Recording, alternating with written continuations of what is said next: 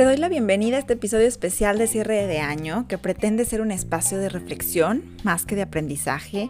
Es un espacio para invitarte más que para compartirte cosas.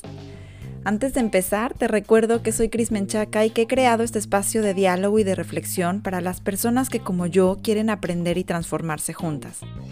Este es el doceavo episodio de la tercera temporada del podcast y solo puedo decir gracias por acompañarme hasta acá. Ha sido un año de mucha creación para mí, de experimentar, de hacer posible lo imposible y de sembrar muchas semillas que estoy segura que pronto comenzarán a germinar. Como te conté en la newsletter de esta semana, fue un año en el que considero que tuve un gran crecimiento profesional y te compartí por ahí algunos de mis logros, esperando que también quisieras compartirme los tuyos. Y la verdad es que también fue un año de muchos contrastes, de balancear el ser con el hacer todo el tiempo, y también de resignificar mis propósitos. Un año de tomar decisiones difíciles, eh, de encontrarle sentido a lo que, al lugar en el que estoy y de lo que vivo. Y bueno, este podcast pues no es la excepción. Este episodio es un episodio chiquito en el que únicamente te quiero compartir algunas reflexiones que estuve escribiendo y que quiero compartir contigo por este medio, esperando que te ayuden también a cerrar tu año de la mejor manera. Pero antes de empezar quiero hacer una mención especial a Daniel, quien desde España me ha invitado a un café y me ha dejado una linda nota que les comparto. Dice así, soy profesor en España y me gusta mucho tu podcast y lo que cuentas en él. Es por ello que te regalo un café. Gracias por compartir. Al contrario, Daniel, de verdad gracias a ti por este gesto tan maravilloso. Fue una grata sorpresa eh, saber que fuiste el primero que me invita a un café para seguir compartiendo mi contenido. Y si tú también quieres, como Daniel, eh, invitarme a un café, solo tienes que entrar al enlace que te dejo en las notas o visitar coffee.com diagonal Cris Menchaca. Esto es ko-medio fi.com diagonal Cris Menchaca todo junto y podrás invitarme un café. Al hacerlo no solo apoyas mi proyecto, sino que te ganas un espacio para la mentoría Potencia tu aprendizaje en 2021, la cual estaré impartiendo a un grupo exclusivo de personas el 13 de enero y en la que podrás trazar tu ruta de aprendizaje para el próximo año. Además de encontrar claves y tips para dejar de consumir contenido sin sentido y lo mejor, hacerlo de la mano de una comunidad. Entonces, bueno, eh, antes de que acabara el año, quería tomarme unos minutos para compartir contigo, como te decía, algunas reflexiones que nos ayuden a cerrar de la mejor manera este año que yo considero maravilloso y trascendente.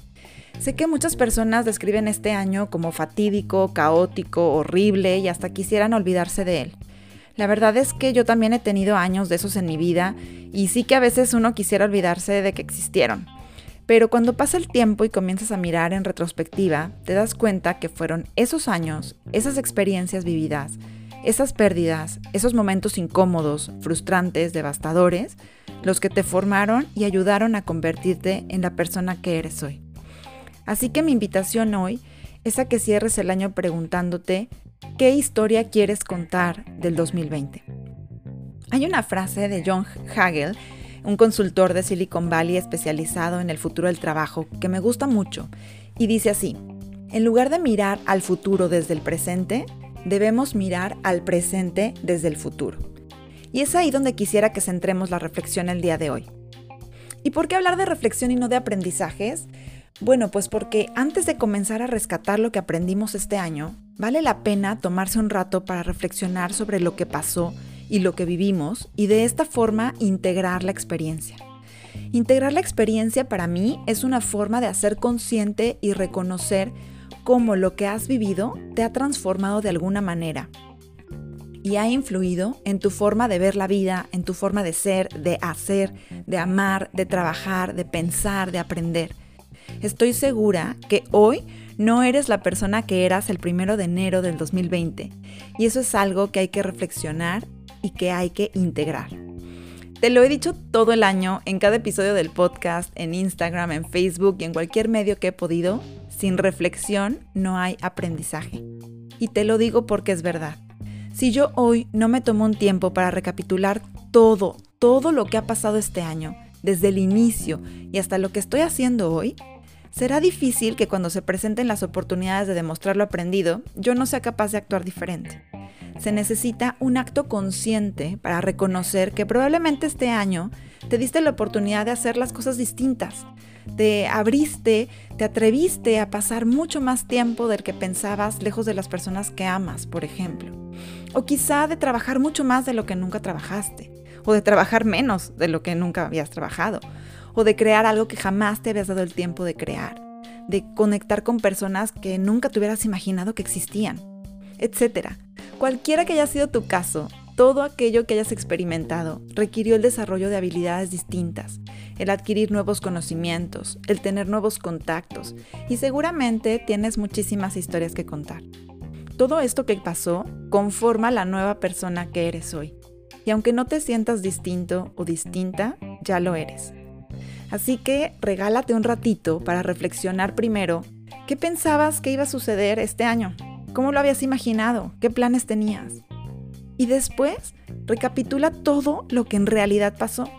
Lo que fue distinto, los planes que tuvieron que cambiar, lo que dejaste ir, las decisiones difíciles que tuviste que tomar, las pérdidas que enfrentaste, los logros que tuviste, todo, todo tráelo a tu presente. Y una vez que lo observas y que seas capaz de contrastar tu visión con lo que en realidad pasó, ahora sí pregúntate qué aprendiste de todo eso. Y algo que puedes hacer es anotarlo, recuperarlo, integrarlo, agradecerlo, decidir qué vas a hacer con todo ese aprendizaje adquirido. ¿Cómo lo puedes usar para crear tu nuevo o tu nueva yo en el 2021? ¿En dónde lo vas a estrenar? ¿En un nuevo trabajo? ¿En un proyecto social? ¿En un libro? ¿En un blog? ¿En un podcast? ¿En tus relaciones personales? Y ahora sí, prepárate para vivirlo. Este año se habló mucho de resiliencia, de empatía, de fortaleza, pero sabes, para que eso llegue, primero es necesario reconocer lo que dolió, lo que costó, lo que no pudimos hacer y queríamos, lo que quisiéramos que hubiera sido distinto y sí pasó, lo que ya no va a volver, lo que perdimos, lo que se rompió. Y entonces sí, reescribir nuestra historia. Para mí, por ejemplo, este año faltó compasión. Esta fue una palabra que aparecía en mi mente una y otra vez durante el año. Cada que veía que en lugar de comprendernos y darnos amor, nos exigíamos, nos juzgábamos, criticábamos nuestras decisiones, el no poder hacer las cosas distintas, el no poder estar presentes, el no poder estar arreglados en un Zoom, para mí faltó compasión. Primero conmigo misma y después con los demás. Y esto es algo que quiero retomar en mi, en mi 2021. Comprender, aceptar, escuchar, acompañar todo esto, pero sin juzgar. Te repito la frase. En lugar de mirar el futuro desde el presente, debemos mirar al presente desde el futuro. ¿Qué historia quieres contar del 2020? Cuando en 1, 3, 5, 10 años vuelvas a mirar el 2020, ¿qué quieres ver hacia atrás? Claro que puedes decir que fue el peor año de la historia, claro, que te tocó vivir, porque hubo un virus que nos tuvo encerrados, aislados, enfermos, llenos de miedo, de ansiedad, en donde miles de personas alrededor del mundo murieron, perdieron sus trabajos, miles de niños dejaron de ir a la escuela.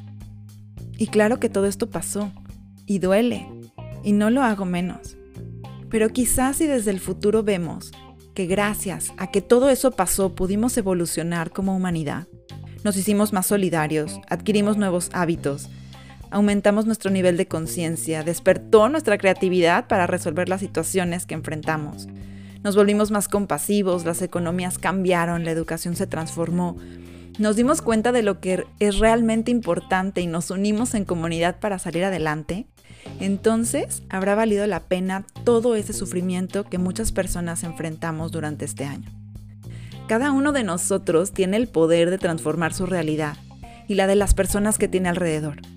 Así que deseo que la historia que elijas contar sea una en la que recuperes todo lo que experimentaste este año y lo transformes en una historia llena de relaciones positivas, de proyectos que impacten en la historia de la humanidad, que sea una historia de sanación, de amor, de solidaridad, de aprendizaje, de compasión y a fin de cuentas de evolución.